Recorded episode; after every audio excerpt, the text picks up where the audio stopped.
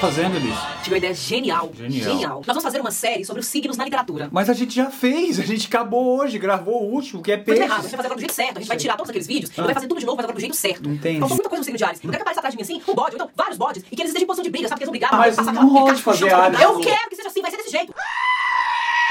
Sabe, gêmeos é inteligente, gosta de estudar vários e vários livros, sabe? E que eu apareça com vários livros assim, segurando, estudando vários ao mesmo tempo. É pouca coisa de muito, gosto de saber de tudo um pouco. Mas ficou bom o de gêmeos. De leão, nossa, leão. leão. faltou muita coisa ali, sabe? No fundo, assim, quadros renascentistas. Aliás, que eu faço o cabelo bem volumoso, parecendo uma juba de leão mesmo. Sim. Peitona, assim, e eu apareço nua, saio de dentro de uma concha, como a Vênus do Botticelli. Renascentista. Elissa, toda- o YouTube vai, vai bloquear o vídeo. Eu não tenho coragem de cancelar essa lindeza aqui, que eu sou bonita demais, todo mundo, tudo que é bonito pra se mostrar, não.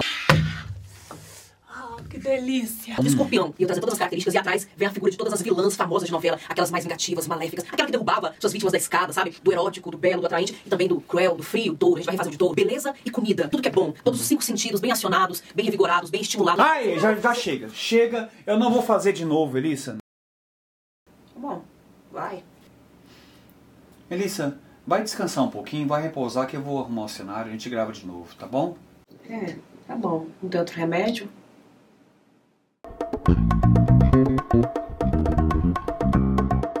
Finalmente chegamos ao fim da roda zodiacal. Estamos encerrando aí mais um ano astrológico, porque chegamos no signo de Peixes, o 12 segundo signo da roda zodiacal, é o último signo da astrologia e por alguns é considerado como o estágio máximo da evolução espiritual, porque é o último. Levando em consideração que a astrologia poderia ser uma narrativa, tudo começa em Ares, né? O, surgimento do indivíduo tá ali em Ares, vai passando por todos os estágios, como se fosse amadurecimento, evolução, até terminar, culminar em peixes. Muitos até dizem que peixes, normalmente pessoas que nascem sob o signo de peixes, não precisariam reencarnar, porque elas estão no último estágio da evolução espiritual. Enfim, o fato é que, evoluindo ou não evoluindo, o signo de peixes é muito marcante, é um signo muito intenso. O seu símbolo é, são dois, é um desenho como se fossem dois peixes entrelaçados, um para a direita, outro para a esquerda, ou se virando esse símbolo, um fica virado para cima, outro virado para baixo. E de certa forma nós podemos até pensar nesse símbolo a ambiguidade, a ambivalência, a dubiedade do signo de peixes, porque de fato, né, levando em consideração que é o último signo da astrologia, quando peixes está na faceta luminosa, pode ser a melhor pessoa da face da Terra, mas quando está na faceta sombria, pode ser pior do que Áries.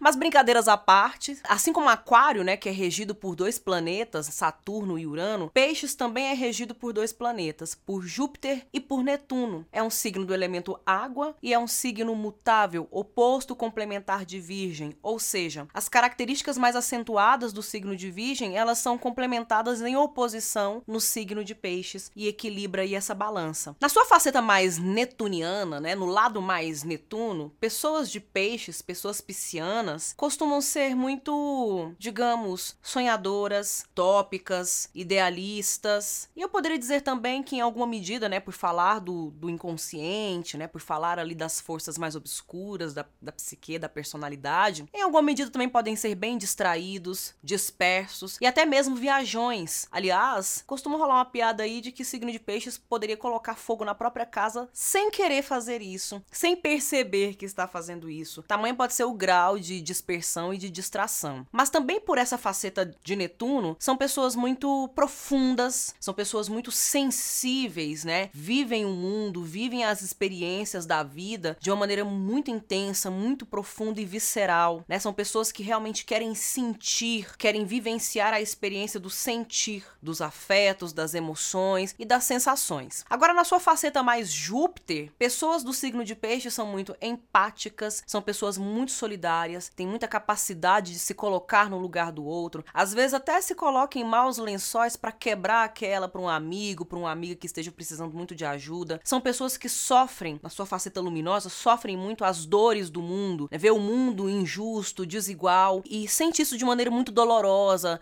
chora, né, por ser água, é aguadeiro, se debulha em lágrimas. Aquário também, o signo anterior, é muito empático, só que Aquário costuma ser muito prático, vai lá, resolve de maneira muito objetiva objetiva e concreta. Peixes não, peixes se enclausura, sofre e aprofunda ali na dor, no sofrimento, levando em consideração sua faceta netuniana, né, das profundezas, pode até mergulhar em estados muito profundos de depressão, porque a sua empatia é muito mobilizada. Mas também sendo regido por Júpiter, algumas pessoas de peixes costumam ser autoritárias, mandonas, podem ser pessoas às vezes até tirânicas, implacáveis e inflexíveis quando se leva em consideração o seu domínio, o seu poder e também levando em consideração essa faceta jupiteriana, né? Júpiter, que é o deus do, do poder máximo, é o deus do Olimpo, né? É o deus que negocia com os outros deuses. Pessoas do signo de peixes podem ser dramáticas, fazer um dramalhão para conseguir o que quer, fazer chantagem emocional e manipuladoras. Porque normalmente peixes não gostam muito do embate, de bater de frente, de brigar mesmo no tete a tete para conseguir o que quer, mas consegue o que quer, mesmo que ele nos bastidores fique manipulando,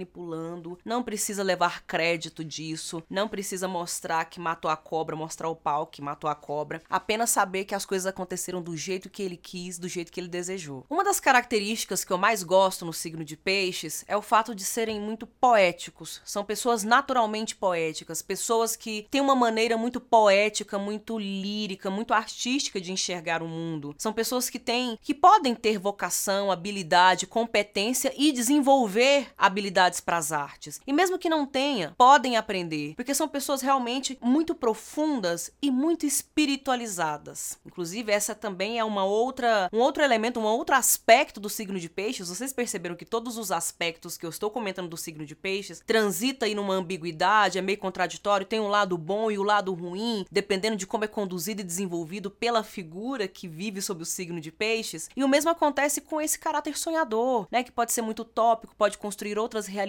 projetar outras realidades, outras percepções da realidade, de modo mesmo a mudar o mundo em que nós vivemos. Entretanto, pode também às vezes incorrer no escapismo, a fuga da realidade, né? E o escapismo, por um lado, ele pode ser muito interessante se trabalhado, né? Se trabalhado de uma maneira positiva, de uma maneira mais luminosa, porque ele pode levar o indivíduo de peixes, né? Pode levar a pisciana ou o pisciano à busca da transcendência, a um desenvolvimento maior da sua espiritualidade, né? Tem muito tendência, muita habilidade com a espiritualidade. Podem se tornar líderes espirituais, né? Ou pessoas de liderança espiritual que conduzam, né? A, a, de modo a, a sua localização, seja ela na sombra ou seja ela na luz, sendo tirânica ou sendo muito generosa. Mas também esse, esse escapismo, né? E esse olhar muito pro, pro profundo, para uma transcendência, pode fazer com que pessoas do signo de peixes às vezes sofram da distorção ou da fuga da realidade. E aí são pessoas que às vezes podem ter tendências a usar muitos lenitivos, né, recursos artificiais para tentar tapar buracos, para tentar resolver vagas, vazios de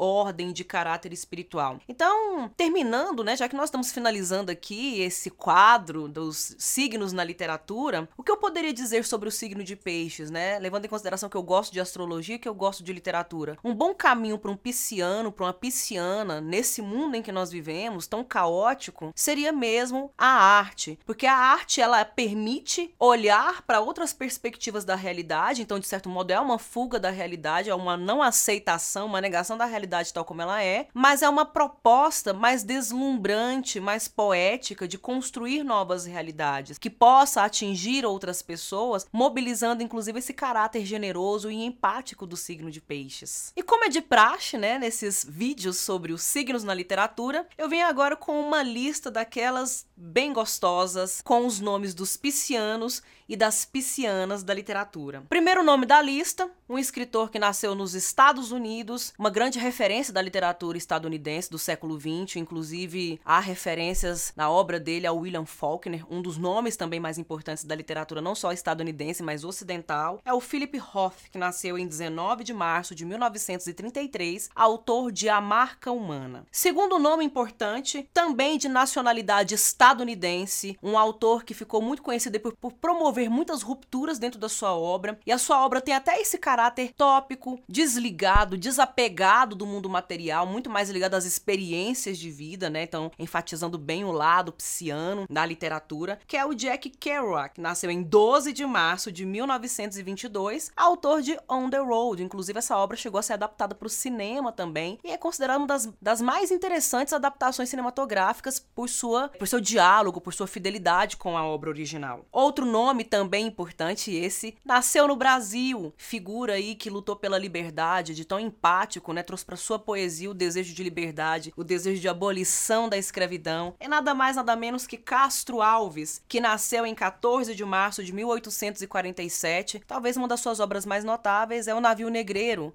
uma obra é, de, de, de forte acento político, social e também poético, né? Uma obra lindíssima que fala de um dos piores problemas que o Brasil já enfrentou e de uma maneira muito tocante, dolorosa, porém linda também. Outro nome também importante da literatura pisciana dos Estados Unidos, né? Então os Estados Unidos aí tem produziu aí um, um belo cardume, né? Um cardume literário digno mesmo de, de nota. É o John Steinbeck, que nasceu em 27 de fevereiro de 1902. Sua obra mais famosa é uma das obras mais importantes que está aí ao lado do William Faulkner, por exemplo, né? Dessa, desse gótico sulista, dessa literatura que, que traz muitas narrativas do sul dos Estados Unidos. E a sua obra mais famosa é, de fato, As Vinhas da Ira. Outro nome importante dessa lista, esse aqui eu acho que eu vou apanhar um pouco para falar o nome dela, porque ela é de nacionalidade francesa, autora de uma literatura erótica, uma das, das literaturas mais notáveis, né, desse estilo, dessa, desse gênero literário. É a Anaï Nin, ou Anaï Nan, levando em consideração que é francesa. Nasceu em 21 de fevereiro de 1903. Essa escritora, ao lado do Marquês de Sade, produziu uma literatura pornográfica e erótica bastante notável, bastante chocante, escandalosa, porém também bastante bela, poética e lírica. Outro nome também da literatura francesa, só que esse tá um pouco mais velho do que a Anaí, é o Victor Hugo, que nasceu em 26 de fevereiro de 1802. Eu nem preciso citar, né, gente? Vocês já sabem que o Victor Hugo, ou falando de forma mais brasileira, o Victor Hugo, autor de O Corcunda de Notre Dame, Os Trabalhadores do Mar e Os Miseráveis, uma das obras mais importantes do, do romantismo, da literatura francesa e da literatura ocidental. Outro nome também importante e também da literatura francesa, também inovador em vários aspectos. Olha só como esse cardume é poderoso, né? De realmente juntos enfrentar tubarões, enfrentar adversidades do mundo moderno. É o Stéphane Mallarmé, conhecido pelo seu grande poema Um Lance de Dados e uma grande inspiração para a poesia concreta, sobretudo que foi produzida no Brasil. Nasceu em 18 de março de 1842. Agora eu vou para a lista de dois peixes, de dois lindos peixes portugueses. Um é o Cesário Verde, autor de O Livro do Cesário Verde, que na verdade nem foi ele que organizou e publicou, isso foi feito póstumamente, porque ele morreu muito jovem, de tuberculose, e ele é confessadamente a maior inspiração de Fernando Pessoa. Fernando Pessoa tem uma, um, um, um, no livro do Desassossego, em alguns de seus poemas, ele faz referência ao Cesário, de, ao Cesário Verde, que é um poeta considerado o inaugurador da modernidade na literatura portuguesa. Ele nasceu em 25 de fevereiro de 1855. O outro português, também romântico, assim como Victor Hugo, foi o Camilo Castelo Branco, que nasceu em 16 de março de 1825 e duas das suas obras mais importantes, eu diria que são O Amor de Perdição e O Amor de Salvação, que traz essa construção, essa importância do folhetim para a literatura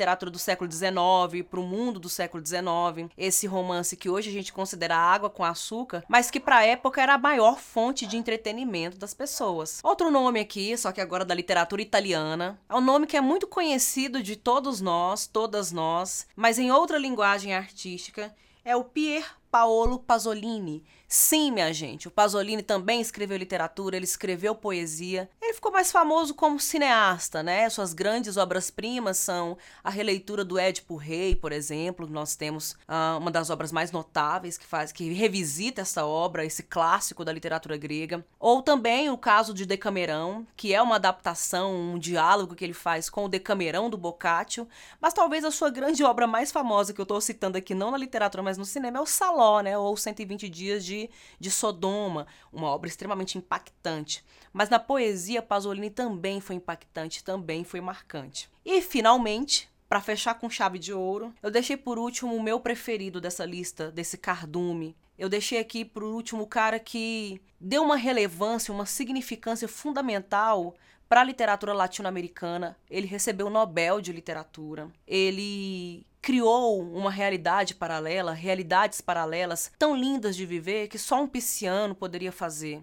Ele é autor de Cem Anos de Solidão. Ele nasceu na Colômbia. Ele é o Gabriel Garcia Marques. E para ilustrar esse modo artístico, poético, pisciano de ver o mundo, de ver a vida, eu selecionei um trecho dele, deste livro, do Gabriel Garcia Marques, que também é autor de O Amor nos Tempos do Cólera, Do Amor e Outros Demônios, Doze Contos Peregrinos, que são obras, inclusive, que eu já tenho vídeo aqui no canal sobre elas. E também sobre o Cem Anos de Solidão. Mas eu escolhi o Cem Anos de Solidão porque ele é o meu livro preferido. Eu nem sou pisciana, mas eu acho muito lindo esse modo pisciano de ver o mundo. E como os personagens, os heróis do Gabriel Garcia Marques também são muito piscianos. E eu vou ler um trecho aqui em que o José Arcádio Buendia mostra toda a sua leveza, a sua criatividade, a sua inteligência, a sua sagacidade para ver o mundo, para ver a vida e beira a loucura. E Peixes é isso. Peixes é tão consciente, Peixes é tão atento, enxerga tão profundamente a realidade que beira, pode flertar com a loucura. Então vamos lá. José Arcádio Buendia passou os longos meses de chuva trancado num quartinho que construiu nos fundos da casa para que ninguém perturbasse suas experiências. Tendo abandonado completamente as obrigações domésticas, passou noites inteiras no quintal vigiando os astros e quase contraiu uma insolação por tentar estabelecer o método exato para achar o meio-dia. Quando se tornou perito no uso e manejo de seus instrumentos, chegou a uma noção do espaço que permitiu a ele navegar por mares incógnitos, visitar territórios desabitados e travar relações com seres esplêndidos, sem a necessidade de abandonar seu gabinete. Foi nessa época que adquiriu o hábito de falar sozinho, zanzando pela casa sem se importar com ninguém, enquanto Úrsula e as crianças se arrebentavam de trabalhar na horta, cuidando da banana e da batata doce, do aipim e do inhame, da abóbora e da berinjela. De repente, sem nenhum aviso, sua atividade febril se interrompeu e foi substituída por uma espécie de fascinação. Passou vários dias feito enfeitiçado, repetindo para si mesma em voz baixa uma fieira de assombrosas conjecturas sem dar crédito ao próprio entendimento. Finalmente, numa terça-feira de dezembro, na hora do almoço, soltou de um golpe só toda a carga de seu tormento. As crianças haveriam de recordar pelo resto de sua vida a augusta solenidade com que seu pai sentou-se à cabeceira da mesa, tremendo de febre, devastado pela prolongada vigília e pela ferida aberta de sua imaginação, e revelou a elas sua descoberta. A terra é redonda, feita uma laranja. Úrsula perdeu a paciência. Se é para ficar louco, pois que fique você sozinho. Não trate de pregar nas crianças suas ideias de cigano. Bem, gente, eu espero que vocês tenham gostado de todo esse percurso desde o ano passado que a gente está falando dos signos na literatura. Espero que vocês, em alguma medida, consigam enxergar essas características, é, digamos, da pseudociência, da superstição, tá tudo nesse campo. Tá tudo no campo do não comprovado, mas tá no campo também do poético, do artístico, né? É uma elaboração muito muito imaginária, muito simbólica da realidade, das personalidades. E eu espero que de alguma maneira vocês consigam perceber estas marcas nestes escritores, nestas obras. Eu agradeço muito vocês terem estado comigo até aqui. Eu vou ficando por aqui. Até a próxima. Até o próximo ano no.